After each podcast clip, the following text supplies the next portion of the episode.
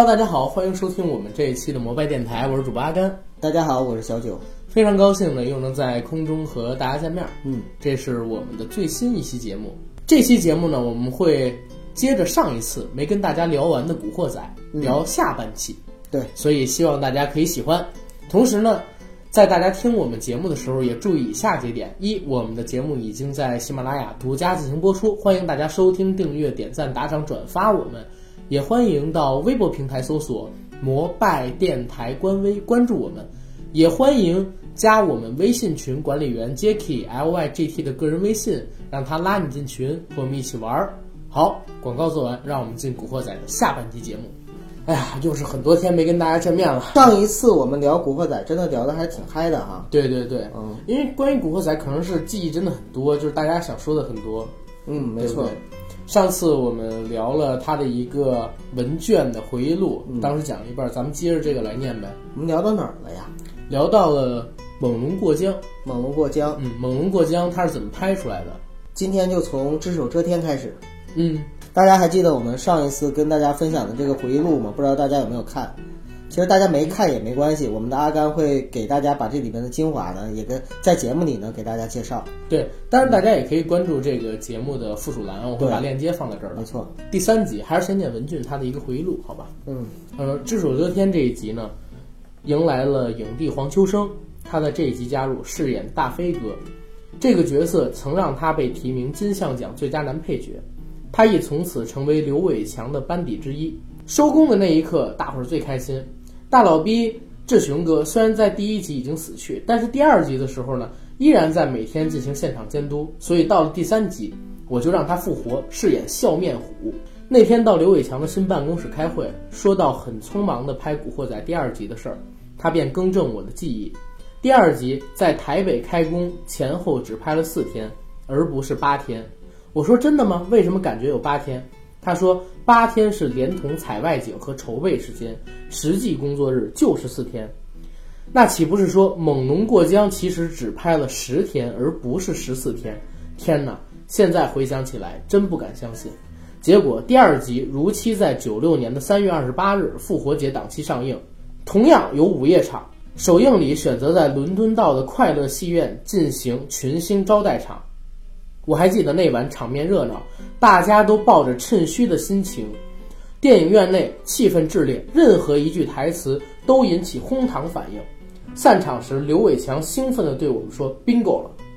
我们兴奋还未降温，王晶又招我们两个人重回公司，说嘉禾已经花重金买下了《古惑仔》的摄制权，先给我们一部分奖金，条件是第三集必须赶在暑期第一档进行推出。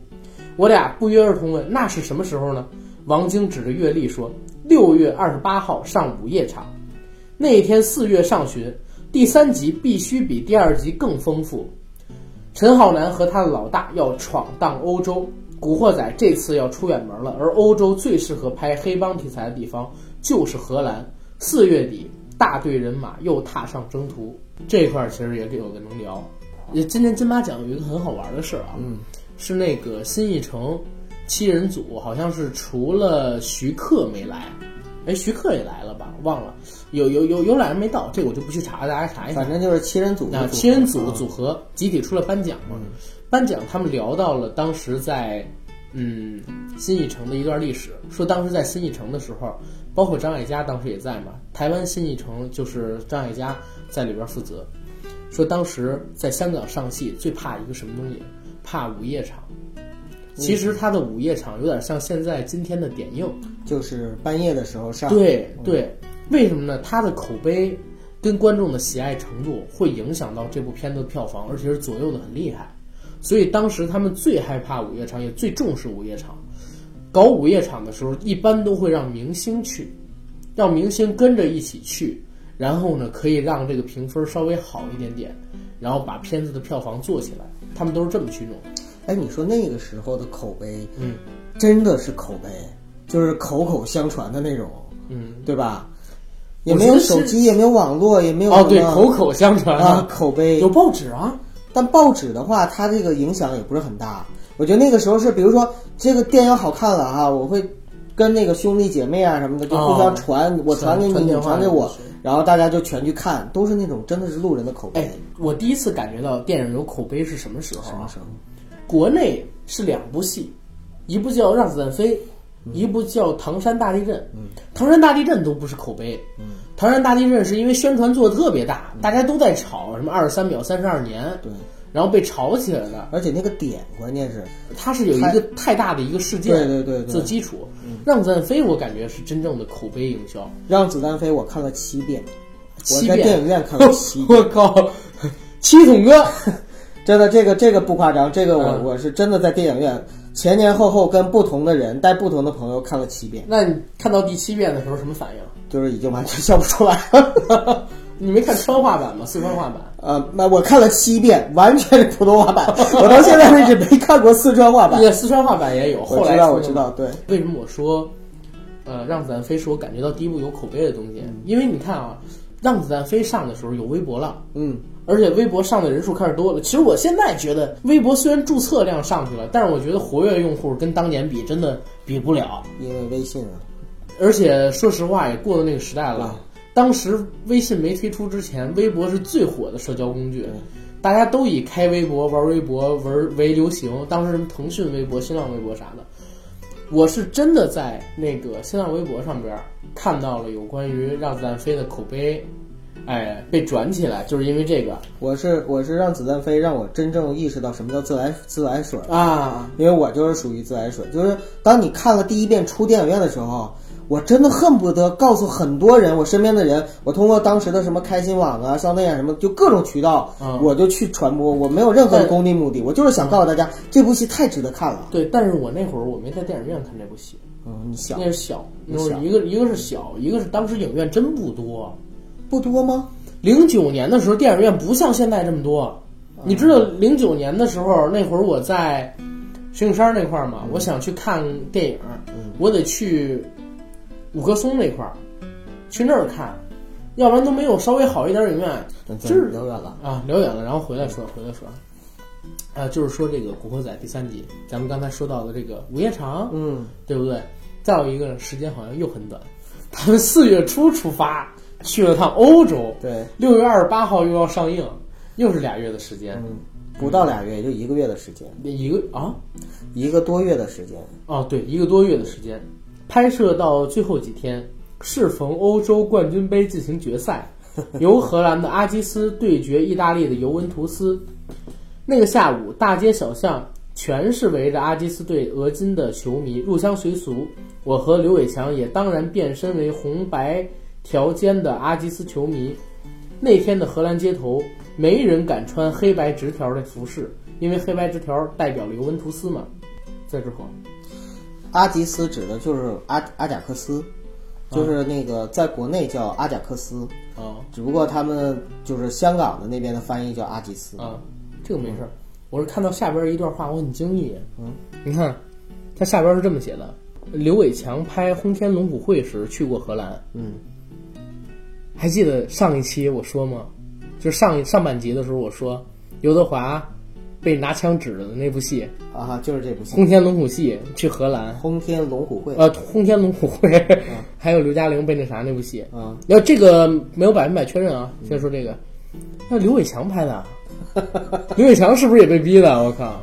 那就不知道。嗯，OK，文俊呢是第一次到这个首府阿姆斯特丹，为了剧情更引人入胜，这一集只手遮天的内容绝对要出人意表，所以我大胆的让女主角小结巴，香港叫西西莉死去。嗯，红星社的龙头老大蒋天生，也就是任达华演的那个，要客死异荷乡。兰街头。对，来自漫画书原著的角色，第三集大反派是有史以来最邪恶的。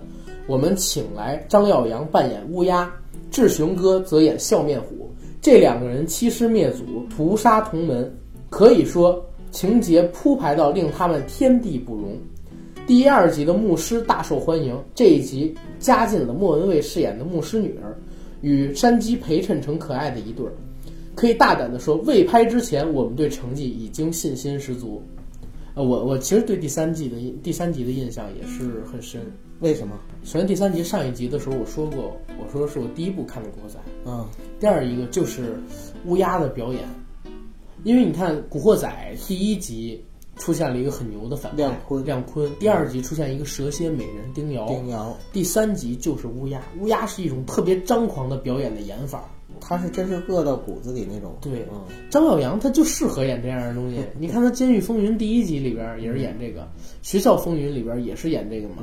他就是演恶人很入骨，这个人，而且是特别燥的那种性格。演我在黑社会的日子还是啥我在黑社会日子里是他唯一演的是一个正派正派，啊，不是他演过很多正派。呃，不，唯一演的一个就是不是坏人的古惑仔黑社会。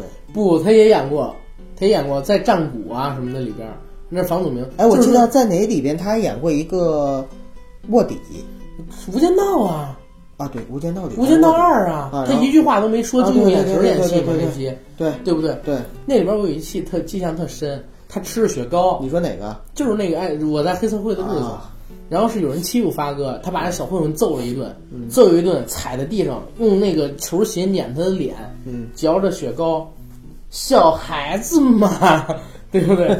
这么弄了一下，我靠，那那那个场景特深，特别张扬。对张耀扬的演技，就是刚才说的那个了，就是小结巴死。嗯，你知道吗？现在这个《古惑仔》这个影迷啊，都有一个疑问，就是小结巴死之前到底有没有被强奸？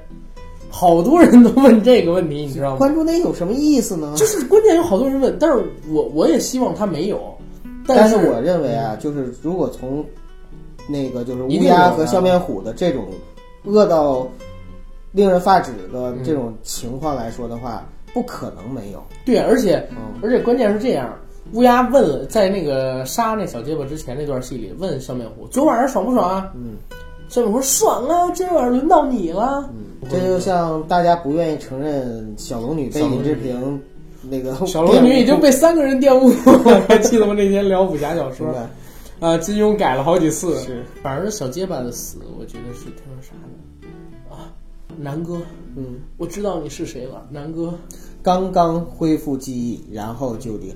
其实有的时候啊，这东西就是故意虐观众。对，有的东西呢，就是让观众看爽，故意让观众看爽，越爽越好；有的就是故意虐你，让你就是越纠结越难过越好。对呀、你看那个宋丹丹说，让人哭很容易，你越惨越就是越有人哭，让人笑很难，对不对？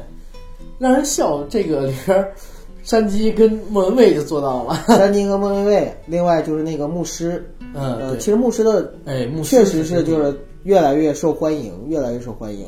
对嗯，牧师那个角色，我觉得特别就是挺魔幻现实的，你知道吗？古惑仔里的一抹亮色。对，因为你看他一个演黑社会，为什么我说这不是真正的黑社会？它是一个青春片儿。你你想，它本来就是漫画改编的，对呀而且是哎，《古惑仔》这个电影上映的时候，嗯嗯那个牛老还在画漫画，现在还在画啊，呀。对，然后就是他们两个相当于是嗯互相影响，电影影响着漫画，漫画又影响着电影，就是同时哎在，但是不。一样啊！古古惑仔漫画，我就说一个最直白的东西：嗯古惑仔漫画里，丁瑶是嫁给山鸡的，嗯，山鸡第二集就把他弄死了。其实他是独立于漫画的，就是可能在第一，集它有一些，你比如说像那个里边的一些形象，其实后面是漫画对对都会照着那个啊，对演员的角色去画，这个是，嗯，但是山鸡没有按照陈小春去画，这个是那就说明哎你知道山鸡叫什么名吗之笔，赵山河。哎呀，聪明，你这这果然知道。你知道我为什么印象特别深刻？嗯，因为后来在东北《黑道风云二十年》，嗯就孔二狗写的这个、啊啊，这个这个小说里边提到了还有一个角色就叫赵山河啊，就是当时是致敬了是吗？也算是致敬，而且还有就是当时他写的东北那个时代，正好是看香港的啊，香港古惑仔的那个时代，对，啊，影响真的很大。前后互相的去影响。我们东北当时内地的很多的那种孩子们，他们的一些行为模式真的受到港台文化的影响嗯特别的大。OK，然后你看啊，第三集开工档期，他们呢在广场留影，包括演乌鸦的张耀扬、笑面虎的志雄哥和笑面虎志雄哥的太太，叫西西莉，嗯，就叫小结巴。然后还有我身边的大只佬叫泰哥，是我们在荷兰拍戏的指路明灯，在荷兰甚吃得开，有可能就是当时的一个黑帮。在荷兰呢逗留了三个星期，第四天我基本上已经掌握了这个城市的特色和来龙去脉。休息了两天，我还带着张耀扬等人南下海牙等其他城市参观红灯区、酒吧，寓工作寓娱乐怎乐，么参观？娱娱工作娱娱乐，真是人生一大快事。刘伟强后来又回到阿姆斯特丹拍摄韩国片《雏菊》，嗯，雏菊主要那个广场的场景就是我们拍《古惑仔》第三集的主景。那栋中国式茶楼门外是蒋天生中伏之处，隔不远处的内河是郑伊健跳下去逃命之地。哎，我突然好想去荷兰这个地方看一下。阿姆斯特丹是吗？啊，对，行。文俊在看《雏菊》的时候，就忍不住把当天拍《古惑仔》第三集的情景一一回想起来。阿姆斯特丹真是一个让人怀念的地方。怀念什么？参观红灯区，因为对，因为我一直在想哈、就是他们当时去拍戏，那么他们玩的时候玩什么了？参观什么？体验什么了？好吧？哎，不过不过说到这个正事啊，就是《古惑仔》里边，其实我最喜欢的老大就是蒋天生生。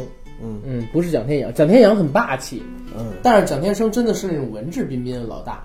其实任达华是第一个这么演的，在之后的话，他还有在那个黑社会里借鉴过蒋天生的演法。或者说在黑社会里，他其实是把蒋天生的那种演技又又，因为他也经过了很多年的淬炼嘛，对然后又又升华了。对，嗯，呃，任达华的背景这个咱们就不跟大家说，大家可以去查一查。对，搜一下。韩战里边啊，韩战里边某些人的背景其实就是背景人物原型，可能就是任达华他的一个亲戚，这个大家去查啊。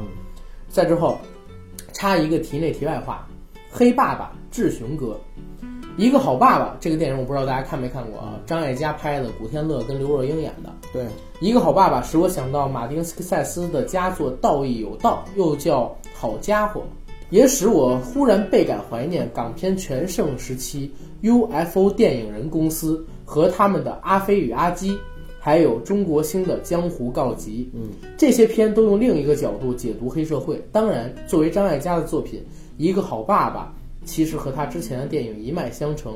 黑社会只不过是剧情需要的包装。对岁月流逝、人生成长的反思，就像心动，散场后总能启发观众的唏嘘。一个好爸爸由李淳恩的小说《黑社会爸爸》改编，前后折腾了十多年，最终落到张艾嘉手里。这部片改名为《一个好爸爸》，因为“黑社会爸爸”这个原名中的“黑社会”三个字不容于内地的审查标准。听说最初本来只叫“黑爸爸”，但“黑”字不能用，于是叫“好爸爸”。一个黑字都不能用。，对于是叫好爸爸，再衍生成一个好爸爸。但审片的大元说，虽然改了好爸爸，但电影中的古天乐就是黑社会，黑社会又怎么可能有好爸爸呢？于是被枪毙掉。还是被枪毙掉。对，然后一个好爸爸最终或者只能以引进片的方法在内地发行。对这样的决定，片方当然只能觉得无奈，行家则觉得是荒谬。看过电影的人都知道，这其实是一部告诉世人千万不要加入黑社会的最佳题材。如今内地的审查标准仍处在民智未开的阶段，实在叫人摇头叹息。哎呀，经过了这么多年，仍然这样。听过我们节目的都知道，我们是非常弘扬正能量、对正气的节目，但是仍然会被不断的下下架。哎，来看《一个好爸爸》里的李天恩，当然不可能是原创者李纯恩的故事。李纯恩祖籍上海，是一个清亮白净的书生。我甚至怀疑他是否认识道上的朋友，就算有，起码也不够我多。这里说 漏点东西啊。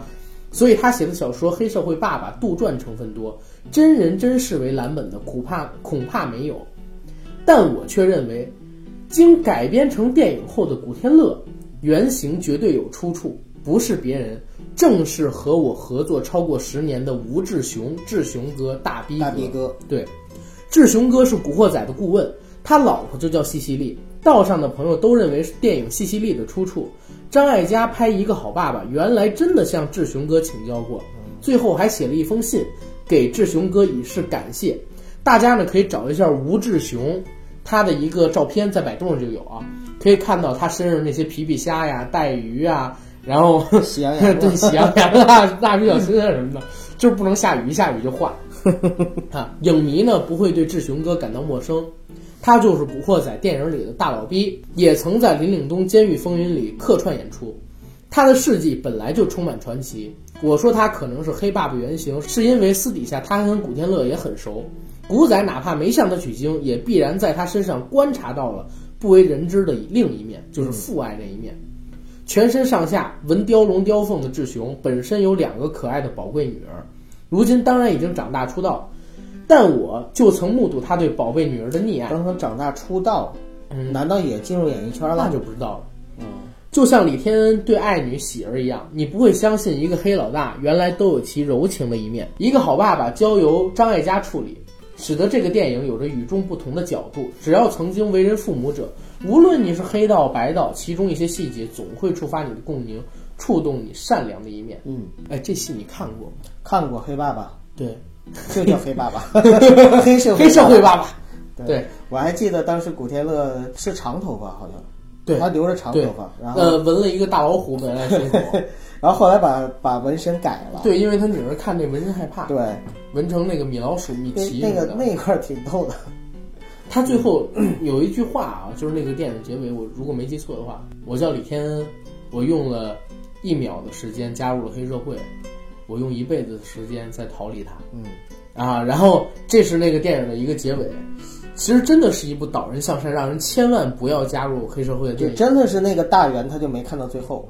他可能看到最后了，但是就像他说，黑社会怎么会有好爸爸呢？民智未开嘛，对不对？噜噜噜噜噜，叫大人，叫大圆来枕边了，噜噜噜噜噜，哼，只手遮天应该算是整个《古惑仔》系列里边啊，嗯，呃，承前启后的一部，因为他从这这部戏开始，走向全球，呃，而且从这部戏开始，他引进了很多的角色，慢慢的把整个的就是宇宙弄起来了，不是宇宙了、嗯啊，也算是宇宙了，真的是宇宙，就。把他那个整个这这十二个巨头啊什么的，慢慢的都都码起来了。哎，其实我真的在想啊，就是这个《古惑仔》，它真是一个宇宙电影，嗯，就是你还记得吗？后来拍了他们好多个人的番外，大飞哥、对黄星十三妹，对，拍番外的时候，好多正传里或者说其他的外传里边角色还会客串。都朋友吗？大家帮帮忙啊！对呀你窜我，我窜啊。你你像那个《红星十三妹》里边，大飞哥也出来过呀，对啊，对吧？然后大飞哥里边，红星十三妹也露过脸啊，韩冰，对呀、就这个东西，所以它比漫威宇宙早，没准漫威宇宙就是看到古惑仔然后弄的。再往后看啊，古惑仔的回忆狠心把主角杀死，再增添大批猛人。嗯，古惑仔第三集把两个重要人物杀死，一个是蒋天生，一个是女主角小结巴。嗯，尤其是黎姿演的小结巴之死，很多女影迷告诉我，看的时候不敢相信，并忍不住伤心流泪。我告诉他们，现实可能会更残酷，混迹黑道本身就是一个悲剧，不应该有好的下场。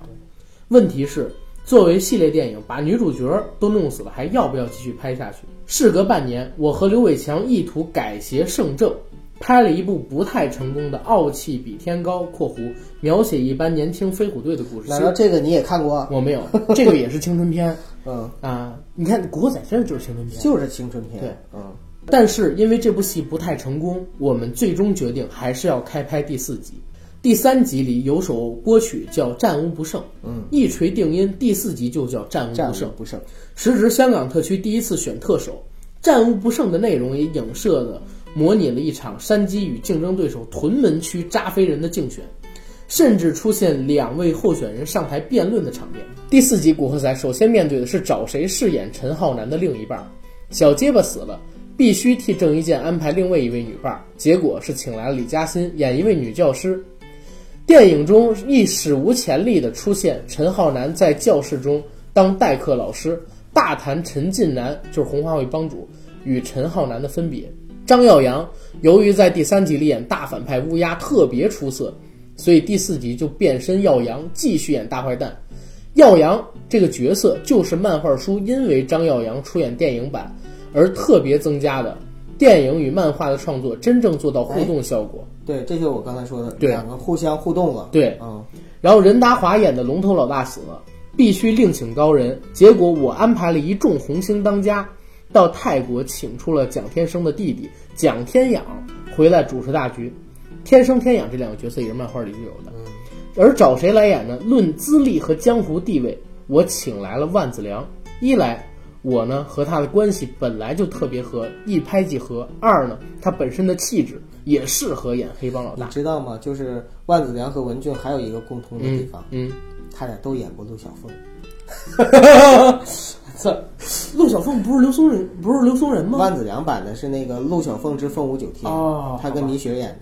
好吧，然后呃，万梓良真的很霸气，超级霸气。他叼雪茄那个镜头，我就是一边笑着一边叼雪茄，眼睛微眯，特别有样儿，像黑社会老大。当然我也没见过黑社会老大啊，嗯。然后文俊接着写，更重要的是红星的其他当家也陆续登场。为了令古惑仔迷有认同感，我请吴君如继续演十三妹，演杨明演韩冰，卢慧光演太子，所有古惑仔漫画迷都叫好。请吴君如的原因很简单，我们已经合作了一部《古惑仔外传情义篇》《红星十三妹》。这部片呢，让吴君如和舒淇都拿奖，投桃报李，她理所当然地加入了红星大家庭。而当时心里也暗中盘算，要为舒淇创作一个角色。终于到第五集龙争虎斗时，舒淇的大话精就出场了。嗯，决定要舒淇加入古惑仔大家庭，是因为我当年就是舒淇的经理人。我们从九七年开始合作，历时五载，到零二年才结束关系。就是香港演艺圈很小，真的很小港台演艺圈都很小，啊，就感觉好像大家都是熟人。而且经过这么多年，其实关系一层一层一层一层的。哎，九哥，你听我说，你还记得咱们上次聊那个香港的时候，嗯，我提到过一个观点，我说你们有没有想过，香港呢，在上世纪的，嗯，他们现在活跃的这些电影人啊，嗯，都是五十六十、七十，还有四十年代生人。嗯，那个时候香港刚刚开始有移民潮，只有两百多万的人口，对不对？两百多万的人口，或者说三百万的人口，这里边可能说他们同年龄段的孩子只有十几二十万，或者都不到，嗯，对不对？甚至都是远逃大陆来的嘛。这十几万的孩子里边啊，同龄的又很少。同样的，香港的学校就那么些个，非常非常有可能他们就是同学，就是亲戚，或者说家就是住在附近，没错，对不对？你比如说那个梁朝伟跟周星驰，他们俩就是小学读一班啊。而且梁朝伟不是追过周星驰的姐姐吗？这个不知道，这个我就不知道了，因为真的因为人太少了。呃，香港这个弹丸之地，那么小的地方，那么高，那么少的人口，然后能出那么多的明星，其实这个概率到到现在为止，在世界上来算的话，都相当高的。对我都在想，如果当时咱们就生活在那个时代，会不会现在也是混那个圈儿的？咱们现在也在混这个圈儿，只不过混的不太好而已。没 有没有，咱们还是外人。哎，不过我我说一个正经的啊，就是香港因为圈儿小人少，嗯，市场不大，有一个问题，底层的娱乐圈的人活得真惨，残酷物语，特别惨。你看那个车保罗嘛，嗯，车保罗只是一个例子，甚至很多那个演员，他们后来比如说去卖那个车载蛋啊，或者说鸡蛋仔啊，卖点鱼丸啊，可能比他们当演员挣的还多，因为一部戏总共才投几百万，一个人的人工能有多少钱？香港物价又那么高，呃，其实像郑伊健，就像你上一期说到，他如果没有因为这个戏的话，他也可能很难晋升到二线，对呃，别说一线了，就是二线都晋升不到。对，嗯，一个戏或者因为一个导演，或者因为一个前辈的提携，然后改变一个演员一生的命运，这种事情当时太常见了。对，嗯。然后呢，我我我再来看一下这个文俊写的一个东西啊，说吴君如和舒淇合演的《红星十三妹》，嗯，君如凭此片第一次当上金像奖影后，舒淇也拿下最佳女配。今天我仍认为这是比较满意的一个剧本，《红星十三妹》其实我觉得还算可以，嗯，真的是在那几部《古惑仔》里边吧，正传外传里边啊，都是比较出彩儿的一个。而且它其实是是有古惑仔的味道的。对，就是没有说说我拍个番外，然后就拍的跟古惑仔没什么感觉了一红。红星大飞哥激情片，啊友情岁月之山鸡》不是有呃山鸡外传之友情岁月，这都是烂片儿，烂的不行的烂片。古惑仔胜者为王》就是他回忆录的一个大结局篇啊。他说有关《古惑仔》的回忆，我为什么没有继续拍《古惑仔》？经常被影迷或者圈中的朋友问到一个问题：还会不会拍《古惑仔》电影？我可以明确的告诉大家，肯定不会。我和刘伟强在两千年拍《胜者为王》时，我们心里都已明白，这是最后一部《古惑仔》电影。为什么把话说那么绝，不再拍《古惑仔》或拍不成《古惑仔》？原因是多方面的。第一，《古惑仔》的版权问题十分复杂。嗯，大家细心的话可以留意到，《胜者为王》的海报或片头字幕都没有打上“古惑仔之六”的字样。虽然海报上印了郑伊健和陈小春两个大头，任何人一看都知道这是浩南和山鸡，但我们却弃用了“古惑仔之六”，因为避免侵犯知识产权。其实大家现在看一下《胜者为王》的那个海报，确确实实有他们两个人的一个照片，还有那个吴君如他们几个人的照片，但是真的没有“古惑仔之六”这几个字在上面。这个事情的缘起是嘉禾公司在前一年，也就是九九年的时候。已经把他们的片库卖给了美国华纳，因为嘉禾在那个时候出那个闭源资产了嘛。哦，卖给了美国华纳，华纳声称拥有该批影片的所有权利，包括续集拍摄权。嘉禾当时是因为什么原因或事件导致要？其实还是回到那几个事儿，一个是香港本土的市场，嗯，从九五年开始以后就不争气了，嗯，这是第一点，就是没落了。对，嗯，第二一点呢是。嘉禾它的产片量也跟着香港的市场变小，开始逐渐的降下来。嗯，再有一点是什么原因？很多的这个香港从业人员，呃，因为躲九七，好多都搬掉了，搬到移民啊，或者说如何如何的。那段嘉禾是市场又不好，又没有好的从业人员去拍戏。然后再有一点呢，就是因为呃手底下确实也是没人。他有点入不敷出，所以在九九年左右的时候，两千年左右的时候，那个呃邹文怀先生吧，变卖了很多嘉禾的资产。嗯啊，当时本来还曾经想让那个邵氏跟跟他合一下，然后还把这个片子继续做下来。当时六叔也是整了点事儿吧，弄得挺麻烦的，让华纳给买走了。嗯，当时其实说实话，嘉禾全靠成龙撑着。嗯，如果不是成龙，可能早两年就不行了。是啊，虽然八十年代盛极一时，但是对还是不太行。时代变了，时代变了。嗯嗯，盛极而衰。对，华纳说拥有这批影片所有的拍摄权利，包括续集拍摄、重拍和改编权。他们发出律师信警告，如果不得到他们的授权，就是侵权，一定会打官司。当时我大惑不解。《古惑仔》明明是改编自漫画书，过去五集都是我和牛老，他的浩一出版社谈判版权费，怎么会突然变成属于华纳的？华纳给出的解释是，如果陈浩南和山鸡这些角色由其他演员去出演，那版权的确属于漫画出版社，但这些角色如果沿袭过去五集中出现的演员去演，那么这个肖像版权就归他们所有。换言之，只要是郑伊健演陈浩南，就侵犯了他们的权利。嗯，啊，这个其实说实话也有道理，这就是版权的问题，对肖像权的一个问题。我们听后真是有些莫名火起，而投资方也是嘉禾公司，也奈他们不得。所以，为了避免麻烦，一方面我们依然付了版权费给漫画出版社和华纳，另一方面却也不明显的用《古惑仔之六》这些字眼。华纳公司要的价钱极不合理。拍完这集，我们也不想自找烦恼。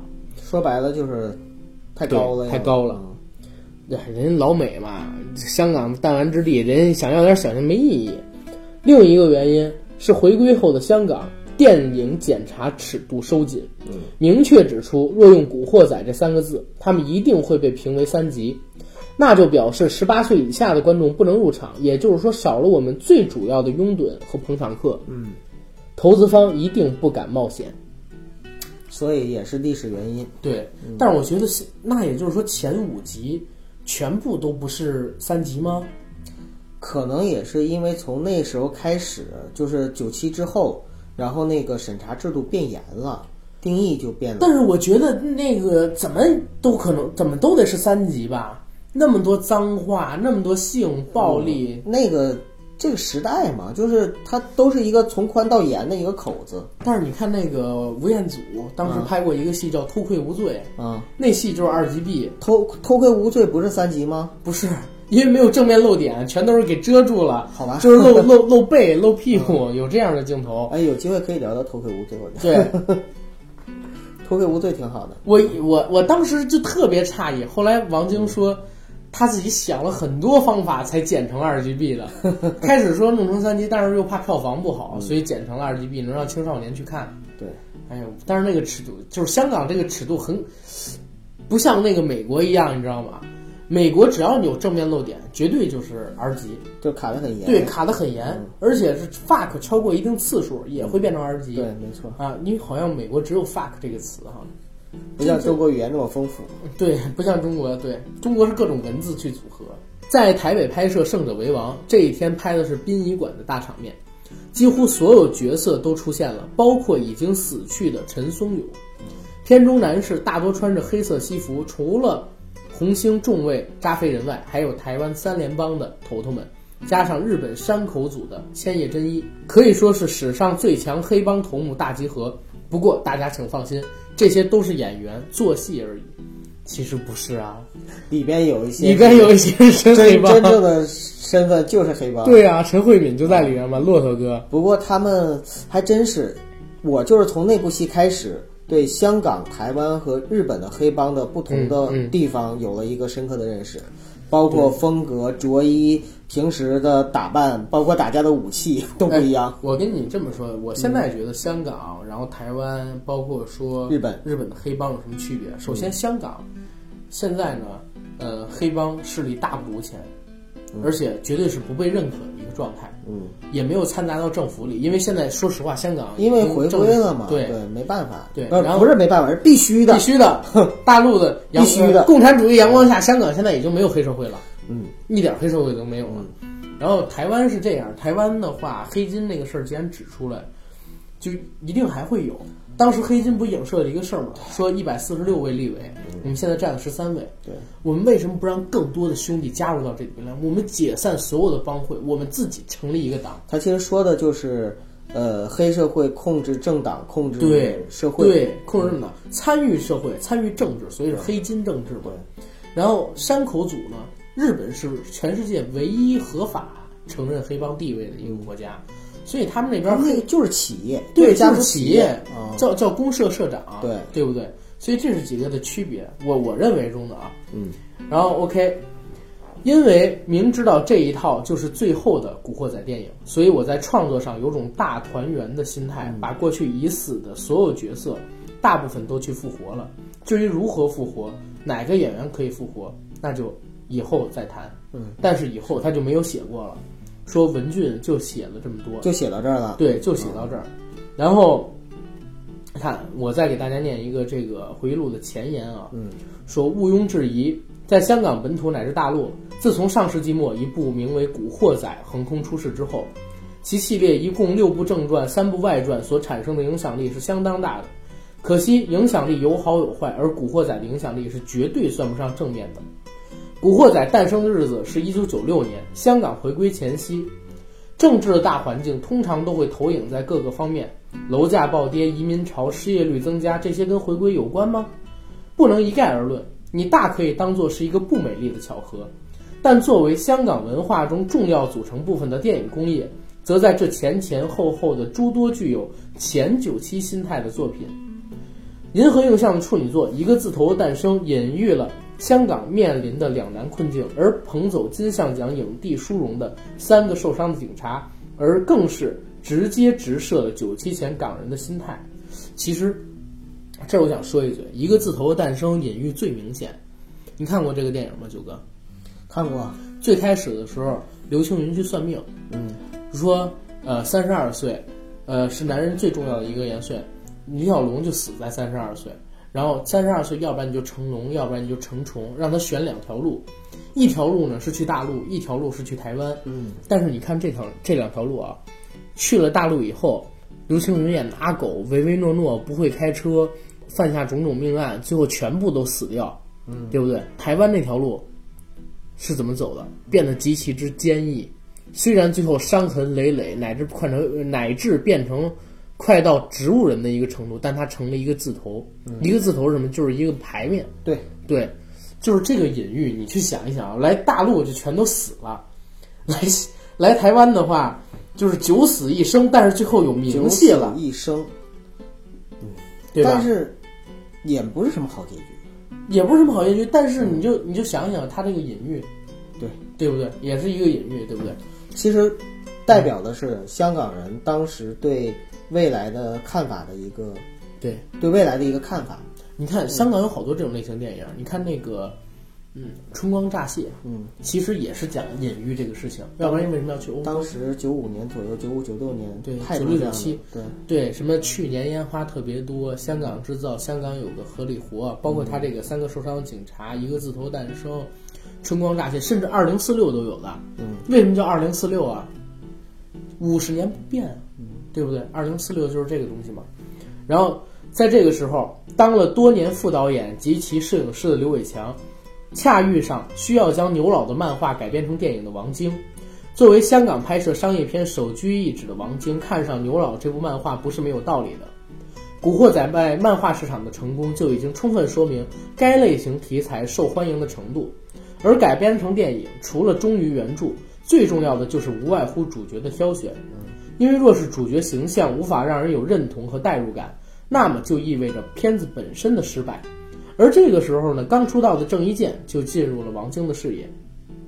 郑伊健以成熟男人的模样出道，外表条件只能算一般，但恰恰这点就成了优点，因为一个代表草根阶层的古惑仔，气宇轩昂、高大威猛皆可，但万万不能让主角帅倒八方。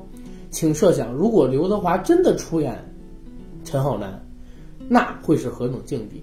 于是导演确定，主演确定，一干青少年的代言人也纷纷确定，烽火海是当时香港的歌唱组合，相貌歌喉皆为平平，并不走红，而他们的年龄正好符合影片主角的需要。于是，烽火海组合内的陈小春、朱永棠、谢天华一干人等被王晶纷纷招至门下。王晶毕竟是精打细算的商人，启用新人，一方面意味着片酬本身的降低，一方面也保证片子本身尽量靠近真实的生活。而对于片中头号反角，王晶在多次选角均不满意后，只能无奈地选择当年在烂片堆里打滚的吴镇宇。不过，这个决定现在看来却是让《古惑仔》成为经典的重要原因。一九九六年，《古惑仔》第一集横空出世，上述有一段话写道：“一九五六年，石硖尾大火，香港政府为安置灾民，大量兴建设置区。随着战后一代迅速成长，数以万计的家庭生活在狭小的单位里，加上父母胃口奔驰，填鸭式制度又不完善，许多少年人因此走上歧途。设置区球场成了他们发挥精力的英雄地，也成为古惑仔滋生的温床。这段漫画作者牛老所写的文案，也成为了《古惑仔》系列电影的开场白。第一个场景是一九八六年。关于这段回忆镜头，刘伟强并没有将镜头简单的黑白化处理，而是代之用旧胶片色彩略略泛黄，丝毫没有拖泥带水。字幕淡出之后，就是随之而来的冲突。虽然仅仅凭不能打球这个理由就让一群孩子加入黑社会显得苍白，但是对照字幕给出的无奈事实，不得不告诉观众，又有多少孩子就是因为如此走上不归路的呢？当然。古惑仔不会给你说教，这些问题也不是电影想去探讨的。所以镜头一转，十年后的陈浩南已经无所畏惧地走在铜锣湾的街头。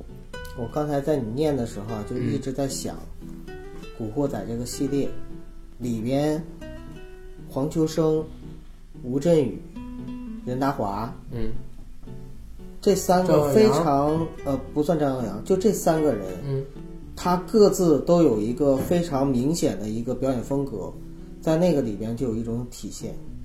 呃，吴镇宇是邪，对，任达华是奸，嗯，黄秋生是狂，我我觉得是癫癫狂差不多吧。狂，我还不如就是耀扬，就是癫，真的是疯疯癫癫的那种。嗯，癫。因为我记得有一次第十放映室吧，很早的我上大学的时候呢第十放映室曾经排过一个盘点香港十大男影星，嗯，呃，就有黄秋生、吴镇宇、任达华、刘青云，十大性格演员吧。类似吧。呃，我好像看过这期十大性格演员刘。青云什么这些人，就他们几个人真的是表演风格完全不一样，嗯，完全不一样。其实这个戏里边要说起来啊，你像咱们刚才是分析这个电影，不是也不是分析啊，就咱们是念回忆录。嗯其实现在然后然后分析。对，现在其实说起来啊，你像那个陈小春还行，我觉得郑伊健没什么演技，你别这么说，别这么说。真的，我觉得我觉得没什么演技。那里边反而是你像吴镇宇、刘青云，呃不呸，呃吴镇宇、黄秋生、任达华、万梓良他们嗯才是真正的老戏骨，在里边演技都很屌的。还有台湾的一一一众一票演员，你像金世杰呀、李立群呐、金世杰去了吗？金世杰有啊，在《战无不胜》里边，最后啊就是他，他陪着那个那谁嘛，啊，陪着那谁，那个那个那啥，好吧，好吧，你记混了，我有点儿好久没看了。是。古惑仔真的好久没看了这个戏，嗯，其实我我在想，古惑仔又可以再重新看一遍。但是我我我回到咱们最开始聊的那个问题啊，就是古惑仔影响绝对算不上好的，对，官方都已经这么说了。自己也承认了对，啊，算是他们自己也承认。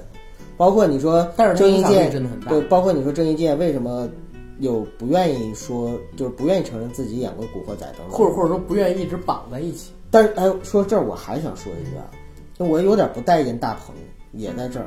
就《煎饼侠》里边把古惑仔整出来，把他们几个人整出来，是你在卖情怀、贩卖情怀，但我真有点不待见他这事儿，因为不是什么好的形象，或者说好的、好的、好的这样的榜样和偶像。对，然后他以这样的一个形式带出来，当然了，这是一代人的时代记忆嘛时代记忆。但你时代记忆很多呀，你干嘛非要搞他呢？但是人家也没说请古惑仔来呀，人家只是几个人过来打打火机、掏掏耳朵而已。你自己以为是古惑仔，人家万一指的是别的片子呢？什么片？好好多别 啊，当然了，可能人指的就是战无不胜的，因为战无不胜没有古惑仔对。这个哎，但是我我说的这个《古惑仔》影响真的很大。嗯，首先你嗯，如果没有这套电影，这套漫画不可能写到现在，对吧？现在还画到现在，嗯，而且电影我觉得确实拍不下去了，是在哪儿？都已经成了就是亚洲的老大了，你知道吧？快，然后到最后怎么写呢？称霸全球嘛？走向政坛嘛？更不可能。就越来越就是再往上就没法写了，或者说再往上写就就是玄幻了。对，嗯，就像风云一样，风云写到风云三，我操，如来呀、出来了，然后长生不死，说大日如来在算计着那个步惊云他们的后代，步惊云跟聂风两个人在孤独的下着棋，都过了几千年之后了。各种神奇的科技呀、然后跟法力啊什么的也都出来了，风云已经成这个样子就，没意思了。对，没有意思了。但是呢，古惑仔影响力大还体现在哪儿？你看，从应该是从一三年开始吧，嗯陈小春他们连续搞了几年的岁月友情演唱会嗯，啊、甚至说你有一个节目叫《年代秀》，你看过吗？没有没看过？深圳卫视的年代秀。啊，那个年代秀挺好的一个节目。有一年我忘了是一五年还是一四年，就是他们春节的时候没有搞那个所谓的什么晚会啥的，是年代秀请了古惑仔五个人，一个林晓峰，然后钱嘉乐、谢天华，呃，郑伊健、陈小春他们来唱歌跳舞，哎呦，真帅，真帅！古惑仔《友情岁月》一三年那年的演唱会我也看了，嗯，他们几个人最后唱着那个哒哒哒哒哒哒哒哒哒哒哒哒哒哒的《友情岁月》这歌，嗯，站在一个台子上面，大家都把这个衣服拉开脱掉，每个人都露肌肉，然后陈小春想拉又不敢拉，因为他有腹腹腩嘛，大肚腩嘛，特别尴尬，你知道吗？因为是郑伊健第一个，咔把这一拉，然后一弯身露出腹肌、胸肌，然后钱嘉乐武行出身，功夫又好，都五十了那会儿他，然后也露出了就是胸肌、腹肌。那个谢天华也是的，因为他练武嘛，也都是胸肌、腹肌。呃，林晓峰因为一直爱，健身，一直就是那什么，对，对，林晓峰是健身达人，嗯，他也是喜欢弄这个，就是陈小春特别尴尬，那天是一点都没露。但是你看他们几个人，都已经成家立业了。在那场演唱会上，我记忆特深的就是陈小春跟他老婆丁才秀恩爱，然后每个人都介绍自己的老婆跟孩子，说他们也来听他们《古惑仔》的演唱会了。其实唯一让我感到失望一点就是钱嘉乐扮演的大头，嗯，其实并不是原版的古古惑仔，他第五集好像才加入大全嘛，那个原版应该是那叫潮皮是吗？胶皮胶皮，啊后后来加的那个啊是吧？就是后来包皮收的小弟，不是，就是朱永棠，朱永棠演的不是朱永棠演两个嘛？一开始演啊包皮不是死了对对对第一集，对后来后来演那个包皮收的小弟，对对对，反正他是没去，因为他从商了嘛。嗯啊，如果他要去的话，就圆满了。古惑仔这几个人，嗯啊，我我现在还知道那里边有什么歌。我前些年吧，网易云音乐还关注了一下古惑仔的歌单，乱世巨星，然后战无不胜、刀光剑影、我画室、友情岁月，然后这几首歌那会儿还老听。刀光剑影是我最喜欢的，对，刀光剑影其实是改编 Beyond 的那个叫什么？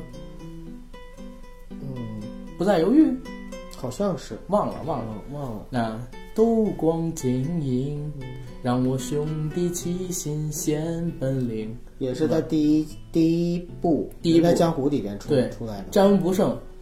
得得得得得得得，那是战无不胜是第二部里边第三部。哦，对，第二部里边儿，第不第三部里边儿有个曲子叫《战无不胜》，对，刚才念出的，对，只有遮天里对对然后那个我画是，我画魔画师，我做我大师，嗯，红星最狂我先知什么的。然后还还有一个歌是什么呢？乱世叱咤风云，莫人一就叫场万叱咤风云众仰望。乱世巨星，乱世巨星，乱世巨星嗯，啊！这歌我去 KTV 老唱，啊，是啊。聊到古惑仔，真是好多的回忆。最后再聊聊郑伊健吧。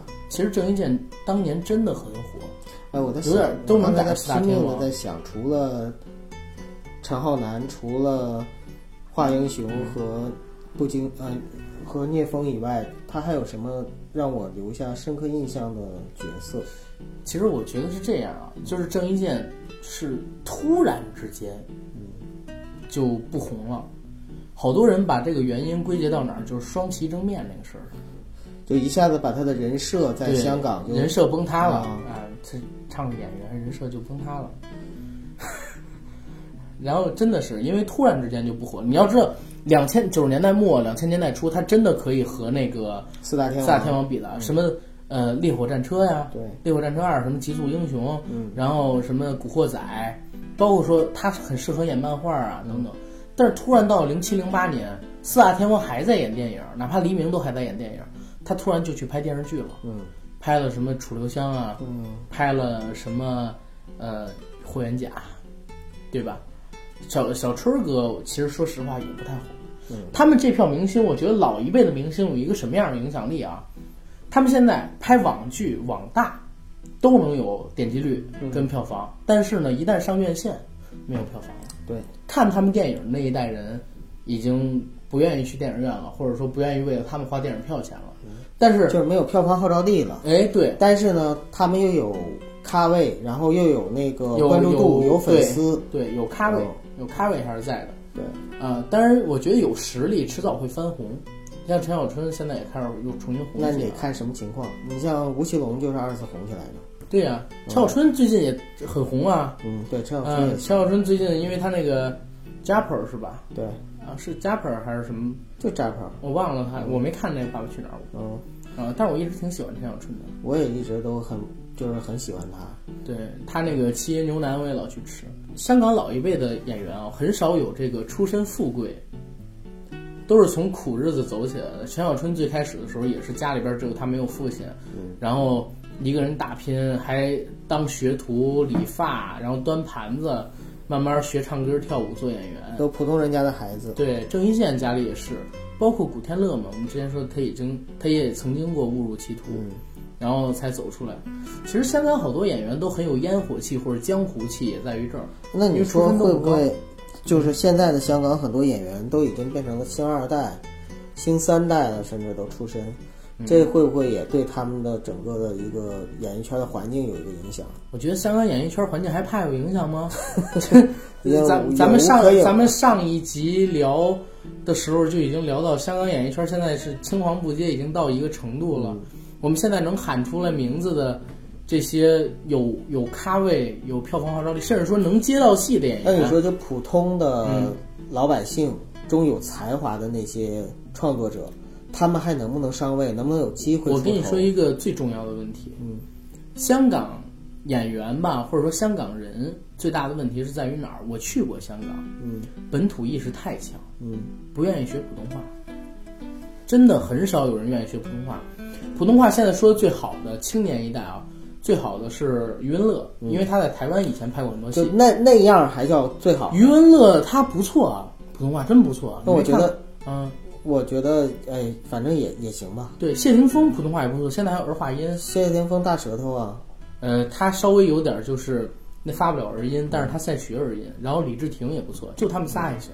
嗯，剩下的几乎所有的青年一代的香港啊本地的女演员，普通话都不怎么好，嗯，真的都不怎么好。然后老一辈的更不好。张家辉，呃，梁家辉当然肯定好，因为他很早很早就拍《火烧圆明园》的什么时候，台湾拍戏的时候就练普通话了。然后那个任达华也是很好，老一辈的是，其实刘德华什么都算不错的了。梁朝伟，然后郭富城、古天乐，就是号称就是普通话最不好。大家好，我是郭富城，然后我是古天乐，大家快来跟我一起玩贪玩蓝月。然后不过他们虽然普通话不好，但是他们对演技，对那个演技和对影迷的态度还是非常好。，我就是想说一个什么，他们不傲慢。我不是我去香港的时候，我是真的发现香港人，他对大陆啊，始终还是有一个拒之门外的一个心态，很少有人真的开放的那种。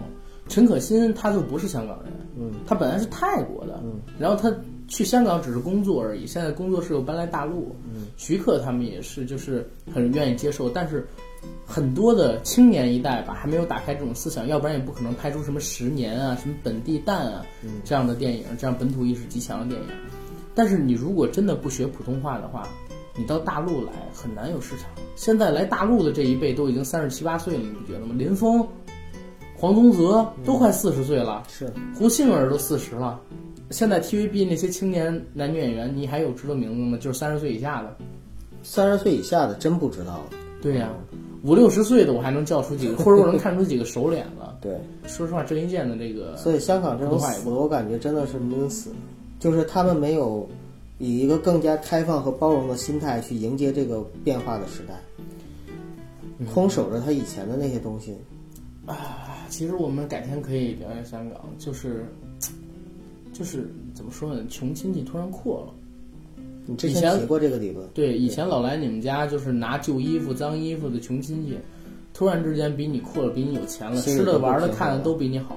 你看现在就是综艺，大家还有谁看香港综艺？台湾综艺前十几年那么火，现在还有谁看台湾综艺？全部都看大陆综艺了，对不对？大陆以前向台湾学，向香港学，现在都是向韩国学，或者说自己原创了。对，或者自己原创了。对，嗯，而且一代又一代的人，大陆毕竟十几亿人，如果说真的是找人才的话，他这个普选层面儿就比香港啊、什么台湾、广没错大多。而且你看香港、台湾好多女星啊，这辈子的目标嫁一个富豪，在大陆你嫁个演员也行，演员也很有钱，真的很有钱。因为所谓的富豪，他们香港那些嫁的可能就几亿，呃十亿。现在大陆的市场大到一部戏可能就有几千万、上亿，只要你够红，所以也不用嫁什么富豪。那你说香港的根本的问题是什么？是太小，香港最根本的问题是在于阶级固化，所有的问题都源自于这个阶级固化。但是资本主义发展是不是发展到最后都会出现或多或少有这个方面的问题？有，除非除非啊，嗯，你的体量够大，可以延缓这个问题。我我跟你这么说，其实其实国内现在也有这个问题，但是不严重，对，因为国内市场太大了。而且不是现在的阶级固化的问题，其实也比较严峻。正因为这样，所以就是现在其实嗯，国家出台的很多政策和措施，就是为了防止这一点，或者说为了就是缓和这一点来做的。其实我我是觉得大陆还好，因为大陆有太多渠道能改变自己的阶级。香港真的没有。你说现在香港你你创业办实业，你能办什么？什么都没有，嗯，真的什么都没有。房地产也不行。对，如果你办科技类的创业，你做个 APP，几百万的人口，你用的还是繁体字，跟简体字又不一样，大陆用不了，你怎么做？对不对？然后也也失去了那个窗口，前十几年那个窗口。饮食，呃，饮食、金融、旅游，对，就这几个也就这几个了，就这几个嘛，而且都是第三产业，对，啊也不是老百姓说我哪个都能做的。香港，而且他们那边还有一个就是真的人口爆炸，呃，房子的问题也很大。就再加上香港本来其实就是一个移民城市，嗯，它的很多的人口，或者说它创造香港财富的那一代，或者是移民的第一代，或者移民的第二代，嗯到现在它已经固化到了香港本土，你在守着香港那种本土意识，不知所谓的本土意识，往上数往上数几代，哪个是香港人呢？好吧，古惑仔这个咱们就聊到这儿，对越聊越远。嗯嗯，好，那我们本期节目到这儿，期待跟大家下次见面。好，再见。